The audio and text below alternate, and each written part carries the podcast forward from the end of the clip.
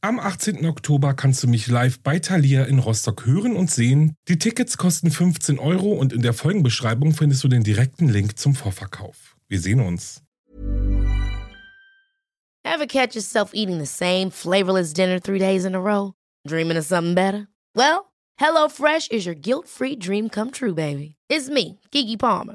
Let's wake up those taste buds with hot, juicy pecan-crusted chicken or garlic butter shrimp scampi. Mm. Hello Fresh. Stop dreaming of all the delicious possibilities and dig in at HelloFresh.com. Let's get this dinner party started. Ryan Reynolds here from Mint Mobile. With the price of just about everything going up during inflation, we thought we'd bring our prices down. So to help us, we brought in a reverse auctioneer, which is apparently a thing. Mint Mobile unlimited premium wireless. Ready to get 30, 30, bit to get 30, bit to get 20, 20, 20, bit to get 20, 20, bit to get 15, 15, 15, 15 just 15 bucks a month. So, Give it a try at mintmobile.com/switch. slash $45 upfront for three months plus taxes and fees. Promo for new customers for limited time. Unlimited more than 40 gigabytes per month. Slows. Full terms at mintmobile.com.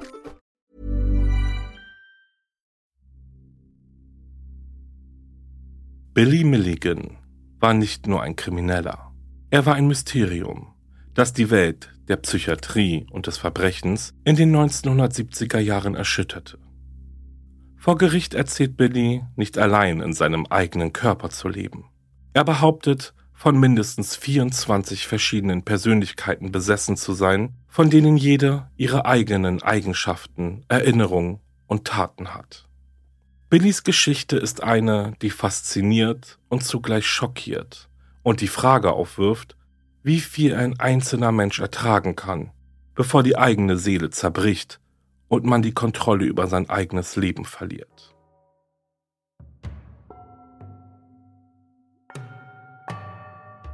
Hallo und herzlich willkommen zurück bei Wahre Verbrechen. Das ist mein Podcast und ich bin Alex. Schön, dass ihr eingeschaltet habt. Hallo natürlich auch an euch alle, die zum ersten Mal zuhören. Und bevor es gleich mit dem Fall losgeht, ein riesen, riesen Dankeschön für all euren Support, eure Nachrichten, Bewertungen, Herzen, Sterne, Abos und eure Treue natürlich. Ja, wirklich. Vielen, vielen Dank für eure Unterstützung. Ich hoffe natürlich, ihr könnt die restlichen Sonnenstrahlen noch etwas genießen. So langsam bewegen wir uns ja in Richtung Herbst, was ich persönlich ja liebe. Vor allem, weil es dann auch noch richtig coole Sachen gibt. Aber da müssen wir leider noch ein bisschen warten. Ich tease euch jetzt aber einfach schon mal ein bisschen an. Na gut, bevor es jetzt so wild wird, würde ich sagen, schaut euch, bevor ihr den Fall hört, nochmal die Triggerwarnungen für diesen Fall an. Die findet ihr in der Folgenbeschreibung. Und wenn ihr bereit seid, dann geht's auch schon los.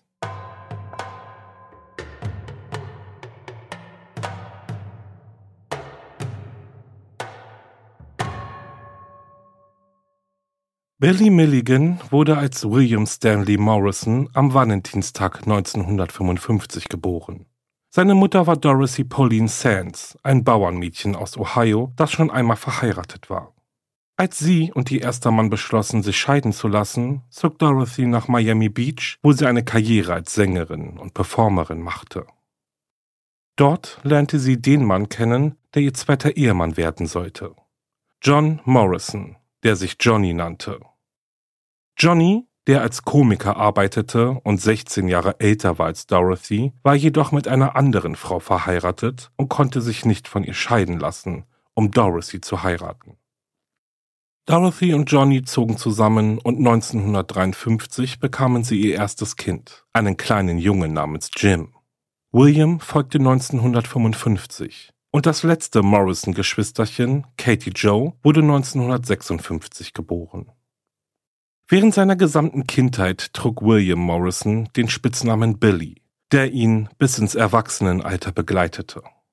Schon früh kristallisierte sich heraus, dass Johnny Morrison kein Familienmensch war. Er nahm es seinen Kindern übel, dass er für sie zahlen musste. Vor allem aber hatte er ein Problem damit, die Arztrechnungen seiner Familie zu bezahlen.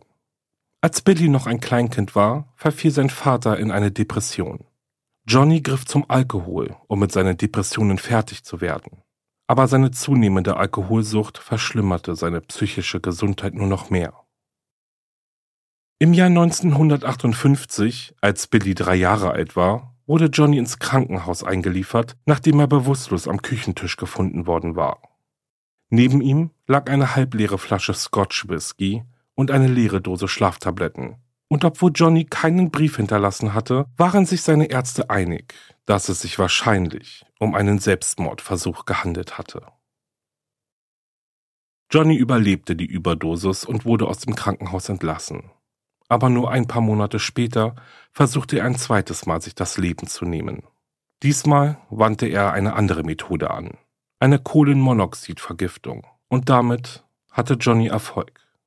Johnny starb am 17. Januar 1959 und ließ Dorothy zurück, die die drei kleinen Kinder des Paares alleine aufziehen musste. Sie beschloss mit ihrer Familie zurück nach Lancaster in Ohio zu ziehen, wo sie aufgewachsen war. In Ohio lief Dorothy dann ihrem ersten Ehemann Dick Jonas über den Weg. Sie fingen an, sich zu treffen und die beiden beschlossen, ihrer Beziehung eine neue Chance zu geben. Sie heirateten erneut, aber die Ehe hielt nur ein Jahr, bevor Dorothy und Dick feststellten, dass es nicht funktionierte und sich somit ein zweites Mal scheiden ließen. 1962 bekam Dorothy eine dritte Chance für die Liebe, als sie Charmer Milligan traf. Auch Charmer war zuvor verheiratet gewesen, mit insgesamt vier Frauen.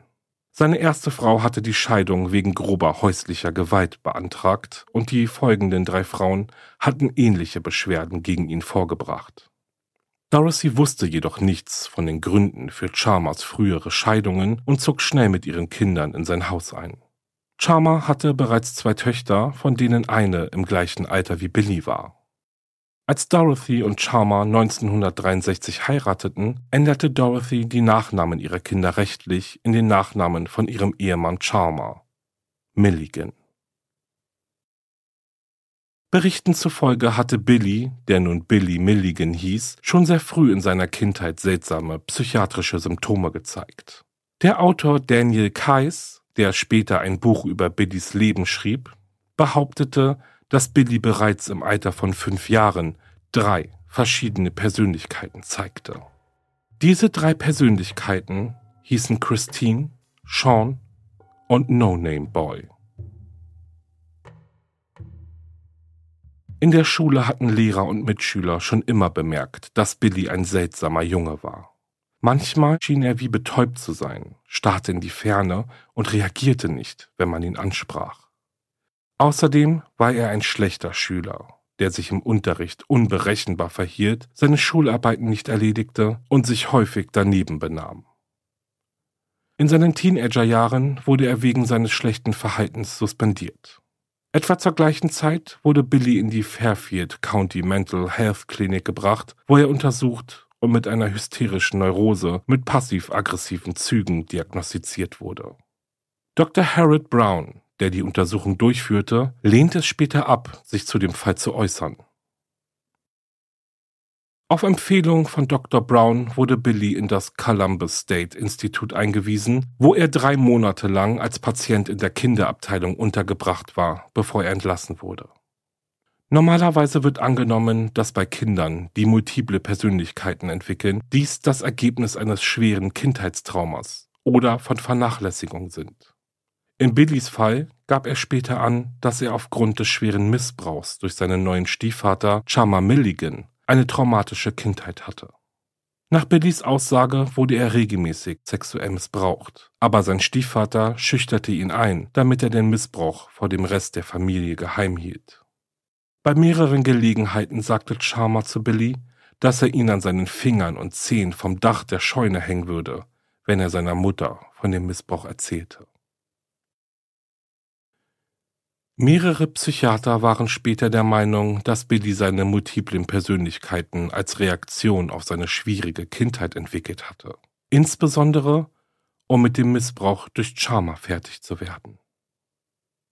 Als kleines Kind hatte er keine Möglichkeit, das Haus zu verlassen oder für sich selbst einzutreten, so dass diesen Part seine anderen Persönlichkeiten für ihn übernahmen und diese Kontrollabgabe seine einzige Möglichkeit war, dem zu entkommen, was er Schreckliches erleben musste. Schon im Vorschulalter begann Billy, diese Persönlichkeiten zu entwickeln.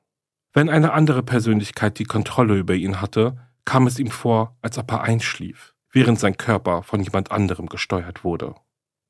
Einige der Persönlichkeiten waren völlig anders als Billy. Eine war ein dreijähriges Mädchen und eine andere ein erwachsener Mann. Als er älter wurde, tauchten dann immer mehr Persönlichkeiten auf.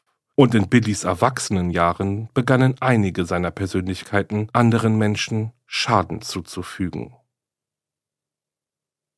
1972, im Alter von 17 Jahren, beschloss Billy offiziell die Schule abzubrechen und zur Marine zu gehen.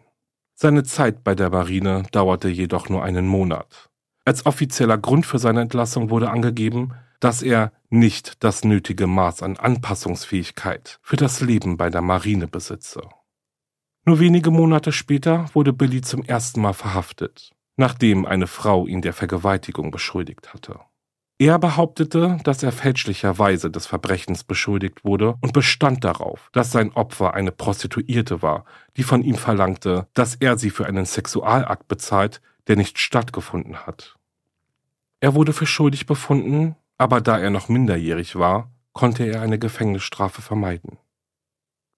Von da an war Billys Leben eine Aneinanderreihung von Misserfolgen.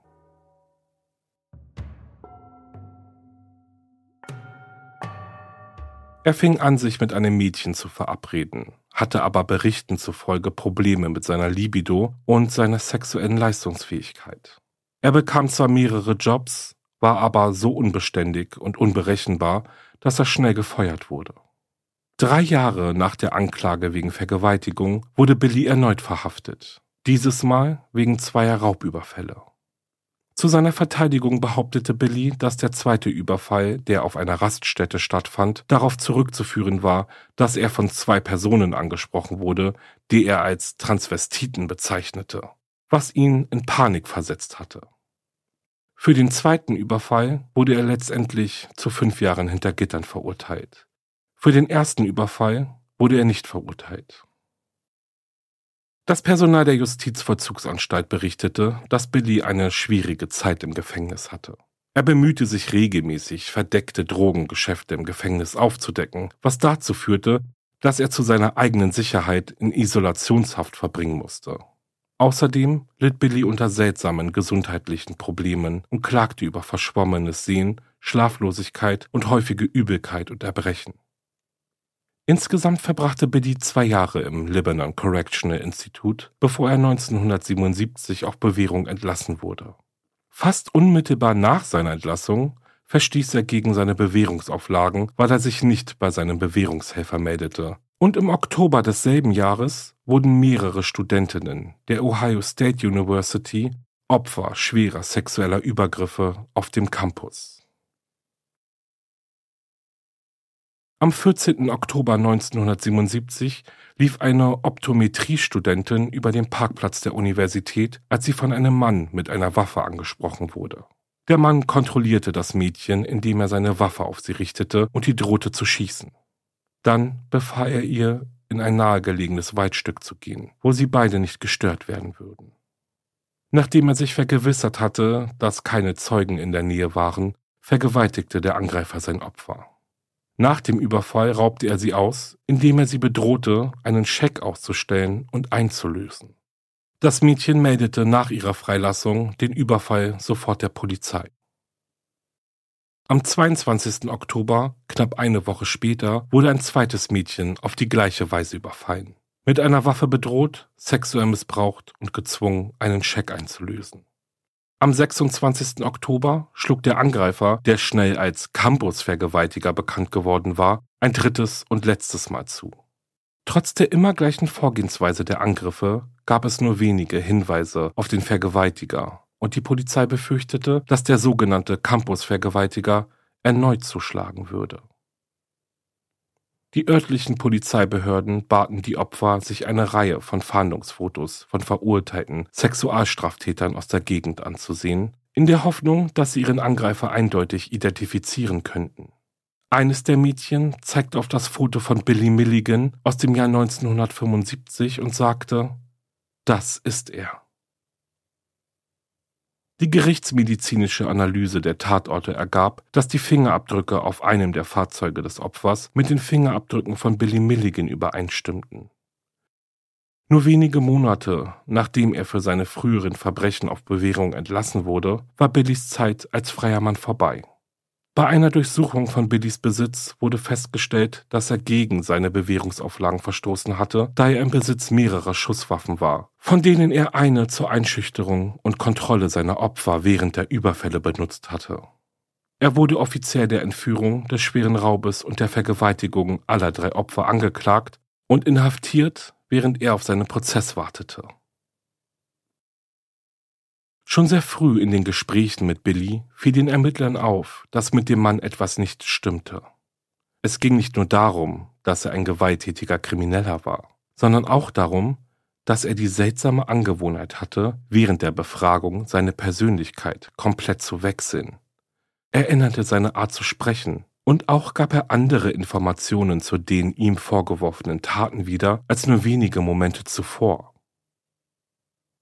Elliot Boxerbaum Leiter der polizeilichen Ermittlungen an der Ohio State University, sagte später, ich kann nicht sagen, was los war, aber es kam mir so vor, als würde ich zu verschiedenen Zeiten mit verschiedenen Personen sprechen.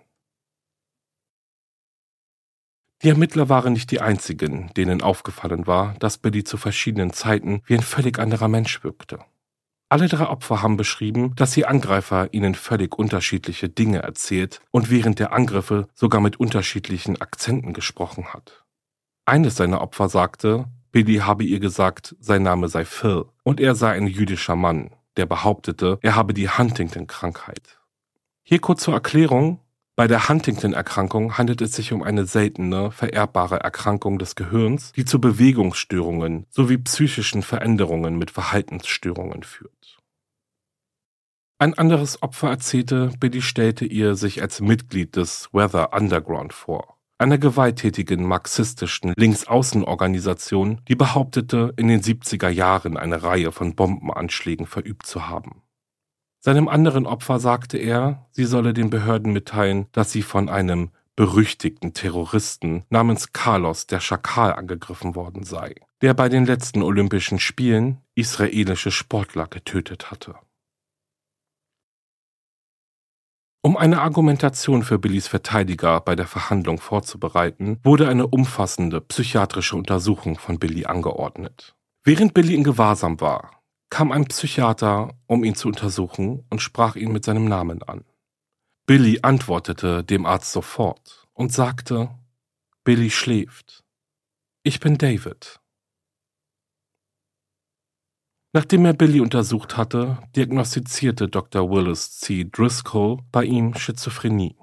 Billy wurde ein zweites Mal untersucht. Dieses Mal von einem Psychologen, der im Southwest Community Mental Health Center in Columbus arbeitete. Der Psychologe war der Meinung, dass Billy nicht nur an Schizophrenie litt, sondern auch an einer dissoziativen Identitätsstörung, die damals noch als multiple Persönlichkeitsstörung bezeichnet wurde.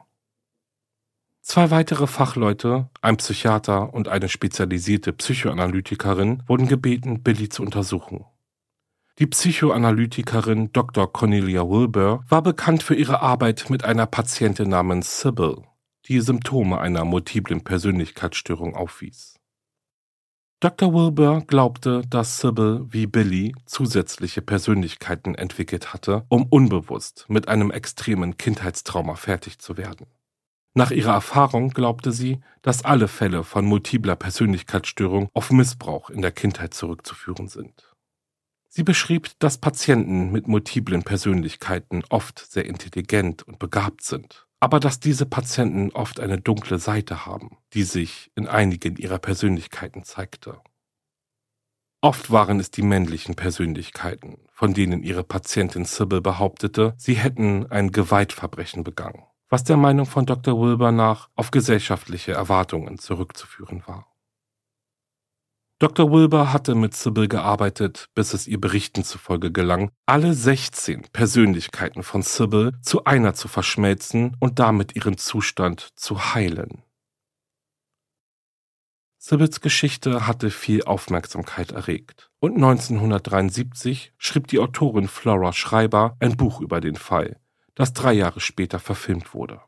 Sybil selbst gab jedoch später zu, dass sie ihre Ärzte belogen hatte und dass ihre 16 Persönlichkeiten nicht echt waren. Während ihrer Sitzungen mit Billy kamen die beiden Psychiater zu dem Schluss, dass Billy unter einer schweren multiplen Persönlichkeitsstörung litt und mindestens acht Persönlichkeiten aufwies, von denen zwei weiblich und die übrigen männlich waren. Sie stellten fest, dass Billy die Kernpersönlichkeit war. Ein extrem psychisch kranker Mann, der Selbstmordgedanken hatte und sich ständig schuldig fühlte. Nach den Erkenntnissen der Psychiater war Billy in den letzten sieben Jahren meist eingeschlafen und hatte keine Kontrolle über die Handlungen seines Körpers. Berichten zufolge sagte Billy zu Dr. Wilbur, jedes Mal, wenn ich zu mir komme, bin ich in Schwierigkeiten. Ich wünschte, ich wäre tot.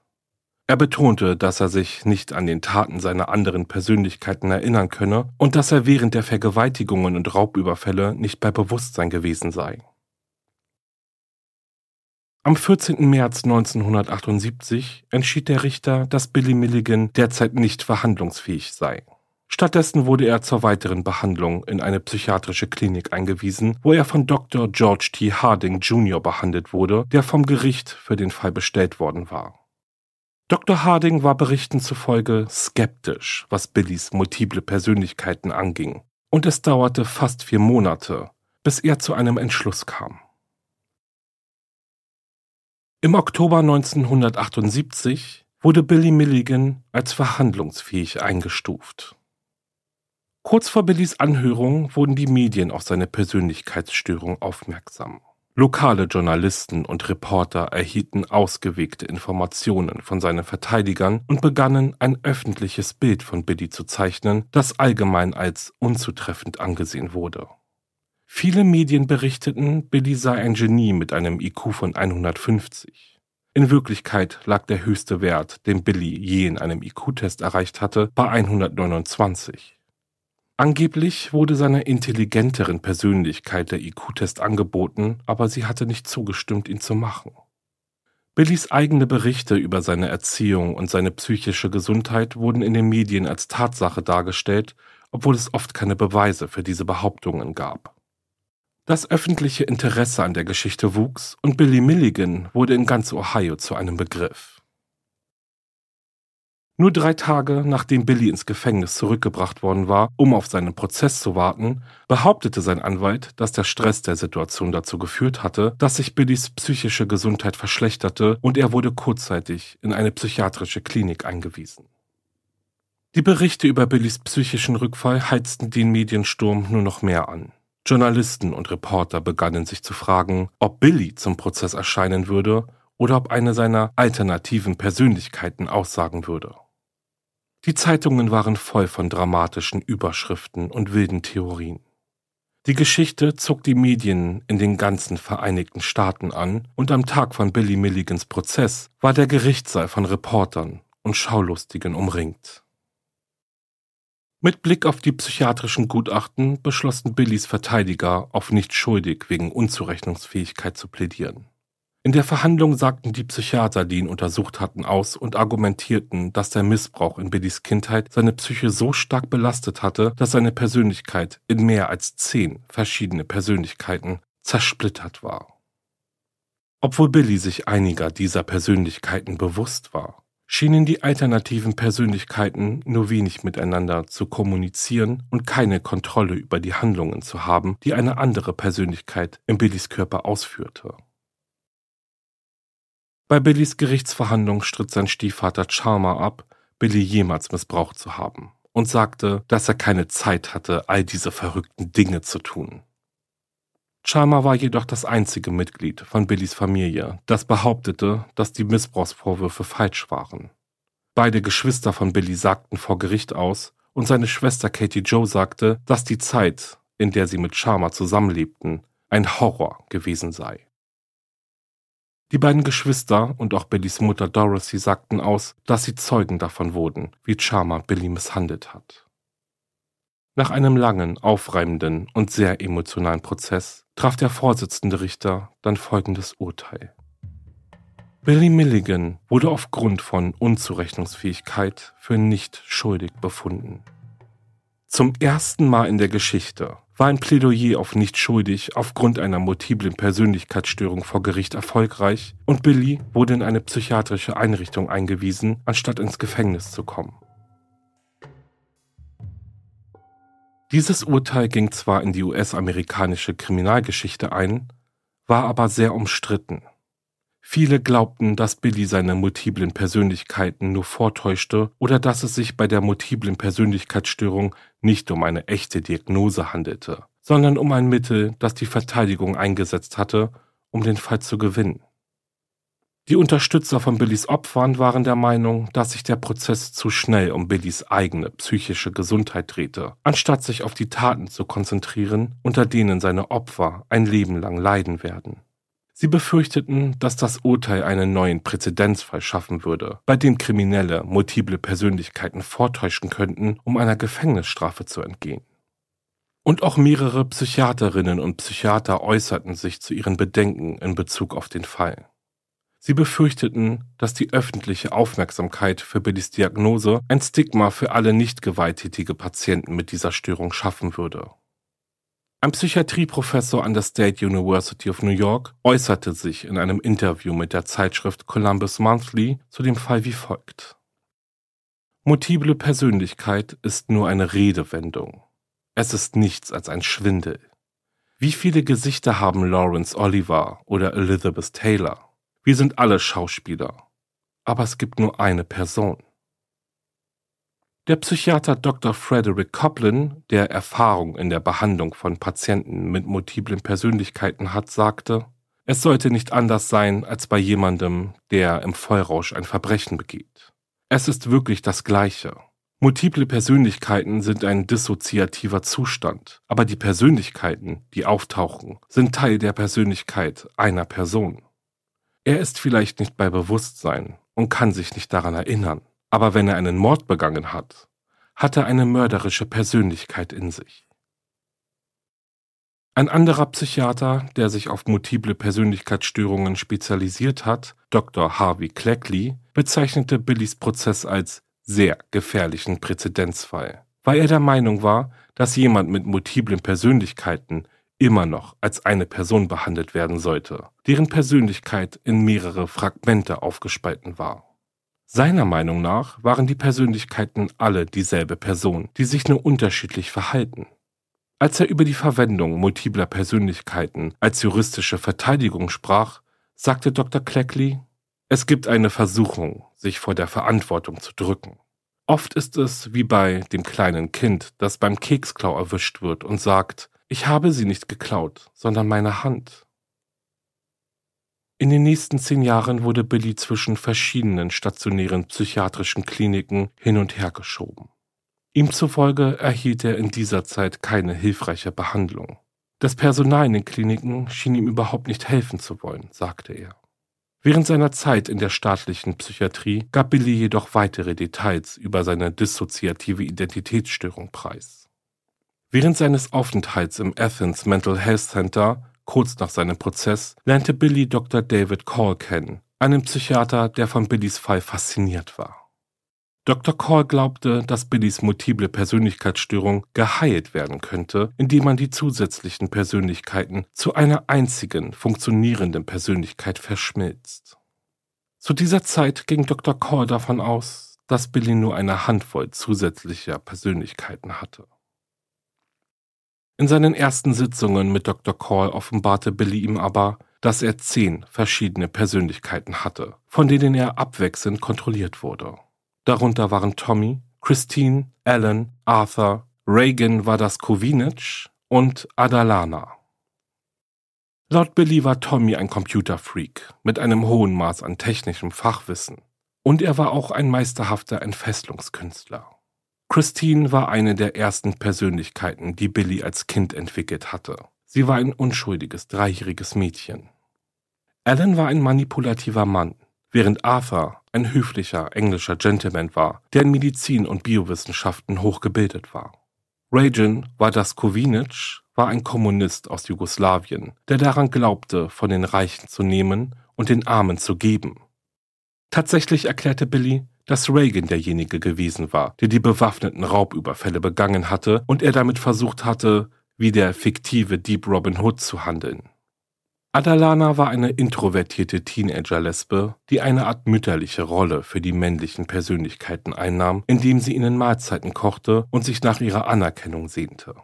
Billy glaubte, dass Adalana die Persönlichkeit war, die die sexuellen Übergriffe begangen hatte, derer er beschuldigt wurde.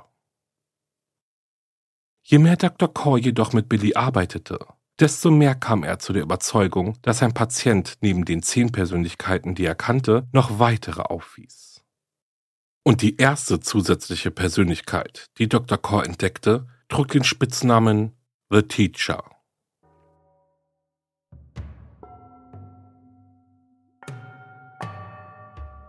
Dr. Call bemerkte die Anwesenheit des Lehrers zum ersten Mal, als er Billy eine Audioaufnahme vorspielte, die er von seiner Persönlichkeit Reagan, dem jugoslawischen Kommunisten, aufgenommen hatte. Es war das erste Mal, dass Billy eine seiner alternativen Persönlichkeiten sprechen hörte, und dies führte dazu, dass eine Persönlichkeit namens der Lehrer auftauchte, um mit dem Arzt zu sprechen. Zur gleichen Zeit, als Dr. Call daran arbeitete, mehr über Billys Persönlichkeiten herauszufinden, interessierte sich ein anderer Wissenschaftler für Billy. Daniel Kais, der bekannte Autor des Romans Blumen für Algernon. Daniel plante, sein nächstes Buch über Billys Fall zu schreiben und wollte den Roman The Minds of Billy Milligan nennen. Billy durfte das Essence Mental Health Center für die Recherche des Autors unbeaufsichtigt verlassen und als die lokalen Medien davon erfuhren, löste dies einen Sturm der Entrüstung aus. Als Reaktion auf das Medieninteresse wurden Billy die zusätzlichen Privilegien entzogen und die Lehrerpersönlichkeit schien zu verschwinden. Stattdessen aber schien der Stress der Situation Billys Psyche noch instabiler zu machen und Dr. Call bemerkte eine Reihe weiterer Persönlichkeiten, die sich zu erkennen gaben. Während Billys Sitzung mit Dr. Call wurden nach und nach weitere 14 seiner Persönlichkeiten aufgedeckt, die den Spitznamen die Unerwünschten erhielten. Diese Persönlichkeiten schienen Billy zu einem gefährlichen Patienten des Krankenhauses zu machen und er wurde schnell als Sicherheitsrisiko eingestuft. Ein Richter ordnete an, dass Billy so schnell wie möglich in ein anderes Krankenhaus verlegt werden sollte. Und 1980 wurde er in das Lima State Hospital for the Criminally Insane verlegt, in dem mörderische und hochgradig gefährliche Patienten untergebracht waren. Seine Betreuung durch Dr. Call endete, aber seine Gespräche mit Daniel Kais gingen weiter. Später beschrieb Billy Daniel Kais das Lima State Hospital als eine Kammer des Grauens. 1981 wurde Daniel Kais biografischer Roman über Billys Leben veröffentlicht und später mit dem Kurt Laswitz Preis für das beste Buch eines ausländischen Autors ausgezeichnet. Das öffentliche Interesse an Billys Fall war seit seiner Verhaftung abgeflaut und der Erfolg des Buches schürte das Feuer eines neuen Medienrausches. Doch genau wie bei Billys Prozess wurden das Leben und das Wohlergehen seiner Opfer zugunsten der morbiden Faszination der Öffentlichkeit für seine angeblichen multiplen Persönlichkeiten in den Hintergrund gedrängt. Im Juli 1986 wurde bekannt, dass Billy Milligan aus der psychiatrischen Anstalt in Central Ohio geflohen war. Er verbrachte einige Zeit auf der Flucht, gab sich den Namen Christopher Carr und schaffte es sogar, sich gefälschte Ausweispapiere zu besorgen, mit denen er nach Washington State ziehen und dort unerkannt leben konnte. Obwohl dies nie bewiesen wurde, wird vermutet, dass Billy in dieser Zeit mindestens einen Mord begangen hat. Unter dem Namen Christopher Carr lebte Billy mit einem Mitbewohner namens Michael Madden zusammen, der im September 1986 auf mysteriöse Weise verschwand. Kurz nach seinem Verschwinden hatte Billy Milligan seine Arbeitschecks eingelöst und viele der Habseligkeiten seines Mitbewohners gestohlen. Bis heute ist der Verbleib von Michael Madden oder seinen Überresten unbekannt. Auf seiner Flucht hinterließ Billy mehrere Videobänder, die von den lokalen Medien entdeckt wurden. Daran beschwerte er sich über die Art und Weise, wie er während seiner Zeit in den psychiatrischen Kliniken behandelt worden war. Kurz nach dem Verschwinden von Michael Madden verließ Billy den Bundesstaat Washington und zog nach Florida, wo er von den Behörden entdeckt und verhaftet wurde. Nach weniger als einem Jahr auf der Flucht wurde er in die staatliche Psychiatrie in Florida eingewiesen und weniger als zwei Jahre später entschied ein psychiatrisches Gutachten, dass Billy Milligan keine Gefahr mehr für sich oder andere darstellt. Die Ärzte, die für seine Behandlung verantwortlich waren, glaubten, dass alle 24 Persönlichkeiten von Billy Milligan zu einer funktionierenden Einheit verschmolzen waren und dass er nach mehr als einem Jahrzehnt in psychiatrischen Einrichtungen keine stationäre Behandlung mehr benötigte.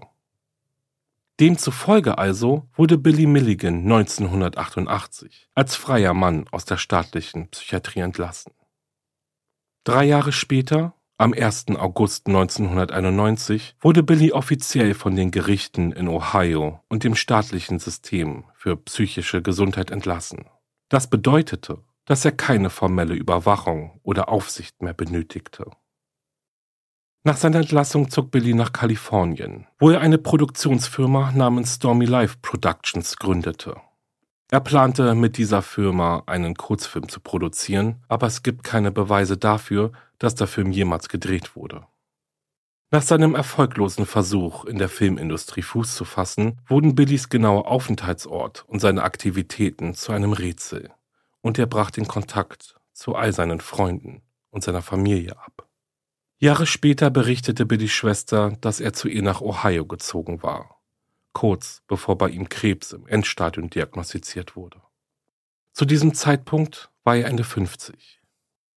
Billy verbrachte die letzten zwei Jahre seines Lebens in einem Wohnmobil auf dem Grundstück seiner Schwester, bevor er in ein Pflegeheim eingewiesen wurde und am 12. Dezember 2014 an Krebs starb. Zum Zeitpunkt seines Todes war er 59 Jahre alt. Noch heute ist die Diagnose der multiplen Persönlichkeitsstörung, die 1994 in dissoziative Identitätsstörung, kurz DID umbenannt wurde, in der Psychiatrie umstritten. Im Jahr 2020 interviewte das Esquire Magazine eine Psychiaterin, die sich auf Patienten mit DID spezialisierte und im Laufe ihrer Karriere mehrere kriminelle Mörder wie Ted Bundy behandelt hatte. Die Psychiaterin Dr. Dorothy Lewis erklärte, dass die DID vor Gericht nur in sehr seltenen Fällen als Verteidigungsmittel eingesetzt werden kann, in denen die Verteidigung umfangreiche Beweise vorlegen kann, die auf die Existenz multipler Persönlichkeiten hindeuten. Das liegt daran, dass es bis heute keine speziellen Tests gibt, die das Vorhandensein von DID nachweisen können. Auf die Frage, welche Beweise denn vor Gericht verwendet werden könnten, antwortete Dr. Lewis, Einige der besten Beweise für die Existenz der DID sind Schriften, Zeichnungen und Kunstwerke, die von der Person, die du untersuchst, angefertigt wurden, lange bevor du sie jemals zu Gesicht bekommen hast. Bei Kindern haben wir zum Beispiel ihre Schularbeiten, Briefe, Zeichnungen und alles, was sie gemacht haben, vorgelegt bekommen. Und sehr oft wird man bei jemandem, der wirklich stark dissoziiert, feststellen, dass die Handschrift anders ist. Sehr oft sind auch die Namen anders. Ich habe Arbeitsseiten von Kindern gesehen, auf denen sie mit einem anderen Namen unterschrieben haben. Im Billys Prozess wurden keine derartigen Beweise vorgelegt. Stattdessen stützte sich das Plädoyer für seine Unzurechnungsfähigkeit auf die Aussagen von Billy selbst sowie auf die Berichte der Psychiater und Psychologen, die ihn untersucht hatten. Dr. Lewis erklärte, dass ihrer Meinung nach Menschen wie Billy aufgrund von Missbrauch, den sie als Kind erlitten hatten, zu Gewalttaten verleitet wurden.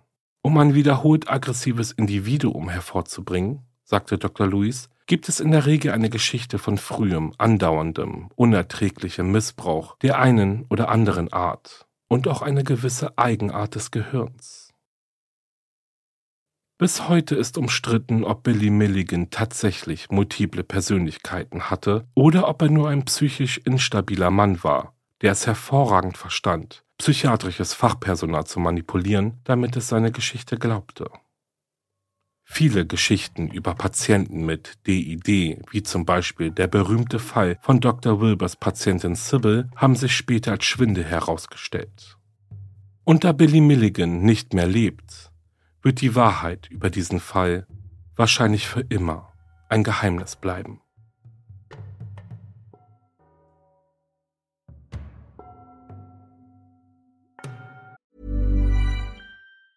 A lot can happen in three years, like a chatbot may be your new best friend. But what won't change? Needing health insurance. United Healthcare Tri Term Medical Plans, underwritten by Golden Rule Insurance Company, offer flexible, budget friendly coverage that lasts nearly three years in some states. Learn more at uh1.com. Und das war's mit dem Fall Billy Milligan und seine verschiedenen Persönlichkeiten. Puh. Ein Fall, der einen erst einmal sprachlos zurücklässt, oder? Ich weiß noch, bevor ich angefangen habe, diesen Fall zu recherchieren, habe ich die Serie The Crowded Room gesehen. Und in dieser geht es um Danny, der ein Verbrechen begeht. Im Laufe der Geschichte stellt sich dann heraus, dass Danny unter einer multiplen Persönlichkeitsstörung bzw. DID oder DIS leidet. Und ich musste, nachdem ich die Serie gesehen habe, welche ich im Übrigen wirklich sehr, sehr empfehlen kann, ja, so lange darüber nachdenken, wirklich, es war verrückt. Dieses ganze Thema hat mich so richtig eingefangen. Naja, zumindest basiert The Crowded Room eben auch auf der Biografie von Billy Milligan. Außerdem gibt es auch eine Netflix-Dokumentation, die sich in mehreren Teilen mit Billy Milligan auseinandersetzt. Also, wenn ihr was Visuelles braucht, dann guckt auf jeden Fall mal rein bei The Crowded Room und in die Netflix-Dokumentation. Ich kann es euch wirklich empfehlen. Die Geschichte von Billy Milligan ist, wie ich finde, ja nicht nur eine Geschichte von Verbrechen und Strafe, sondern eine, die einen fast schon dazu zwingt, darüber nachzudenken, wie faszinierend die menschliche Psyche eigentlich ist, oder? Ich meine, Billy Milligan soll im Laufe seines Lebens und seiner Zeit in der Psychiatrie ja mindestens 24 verschiedene Persönlichkeiten gezeigt haben, die individuell gehandelt haben, ihre eigene Geschichte hatten, ihre eigene Art und Weise hatten zu sprechen und zu agieren. Und nochmal, das ist schon sehr faszinierend irgendwo. Aber kommen wir mal zu den Hard Facts, denn im Endeffekt ist die DID oder DES alles andere als faszinierend. Wie ihr im Fall ja schon von verschiedenen Psychologen gehört habt, tritt die DIS im Zusammenhang mit schweren Traumata vor allem in der frühen Kindheit auf. Das Traumazentrum Durbach beschreibt die psychische Krankheit wie folgt. Dissoziative Störung ist ein Oberbegriff für verschiedene psychische Krankheitsbilder, die nach stark belastenden Erlebnissen auftreten können.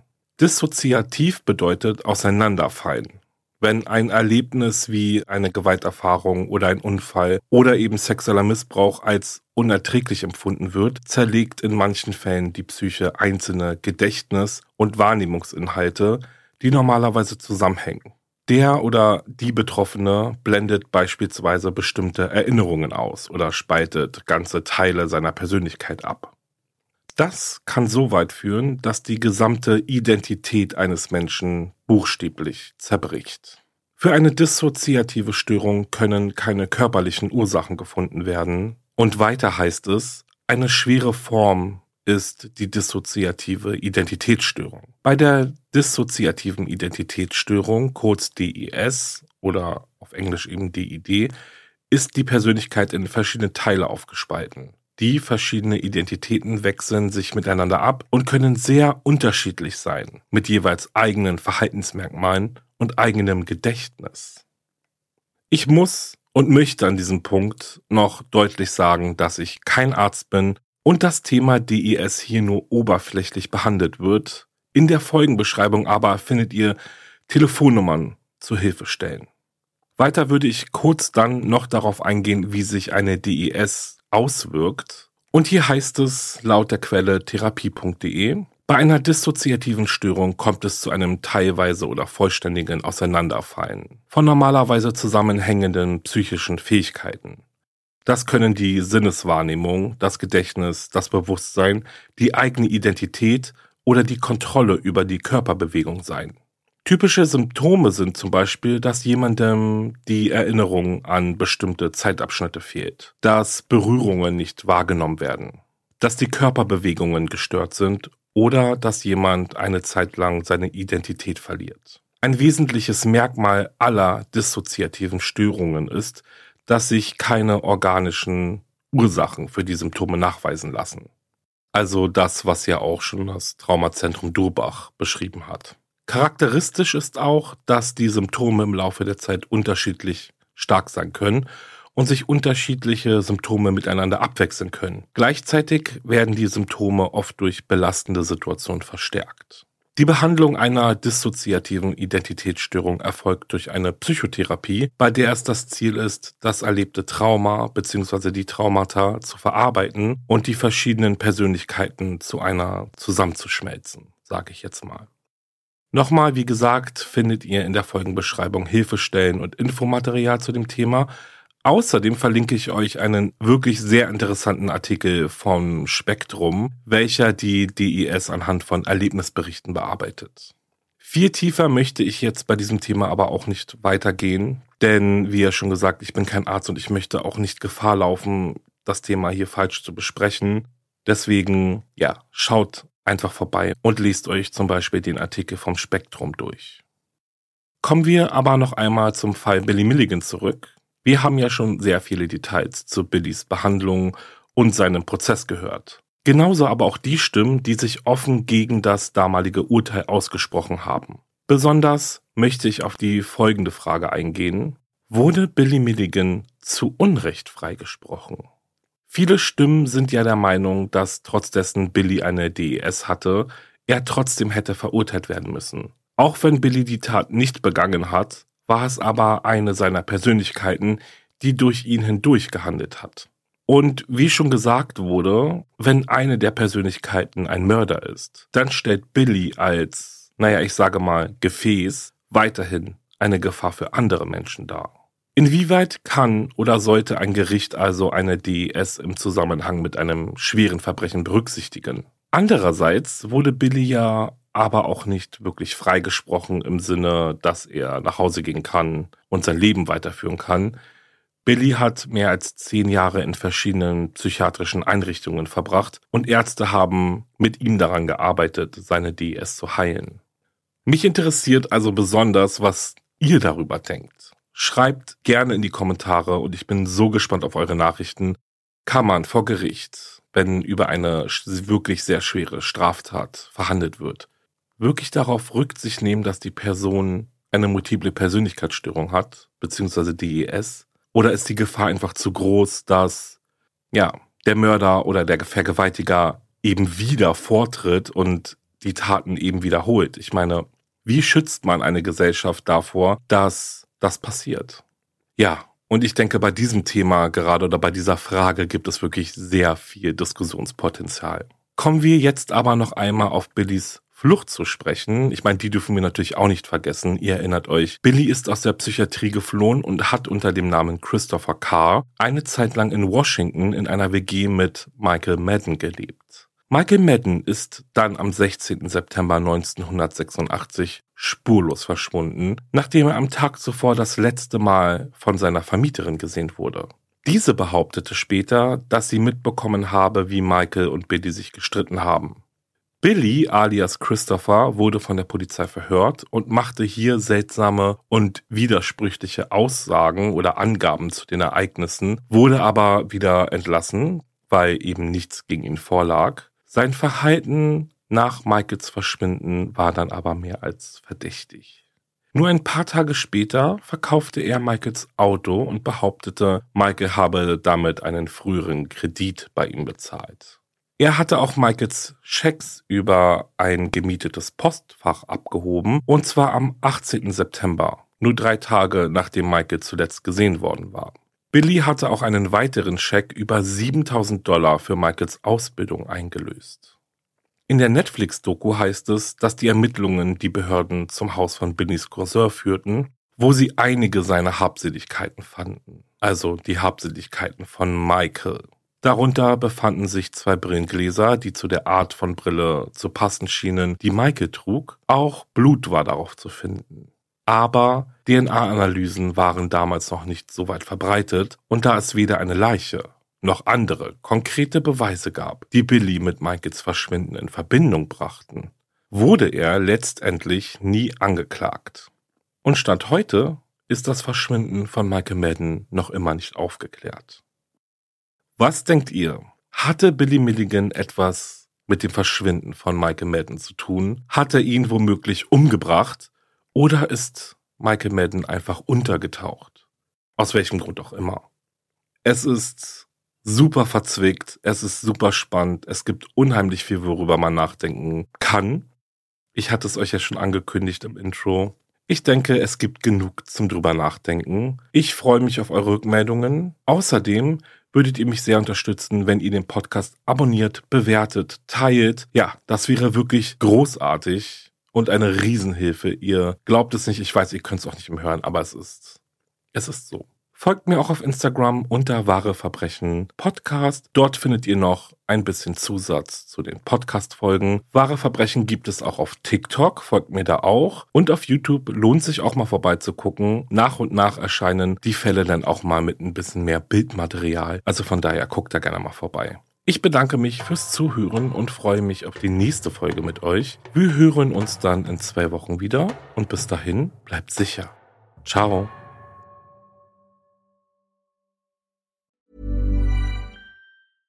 Small details are big surfaces. Tight corners are odd shapes. Flat, rounded, textured, or tall. Whatever your next project, there's a spray paint pattern that's just right. Because Rust new Custom Spray 5 in 1 gives you control with five different spray patterns. So you can tackle nooks, crannies, edges, and curves without worrying about drips, runs, uneven coverage, or anything else. Custom Spray 5 in 1 Only from Rustolium. Höre jetzt die vierte und alle anderen Staffeln meines True Crime Podcasts Steigt nicht ein, exklusiv auf Podimo. Alle Infos findest du in der Folgenbeschreibung.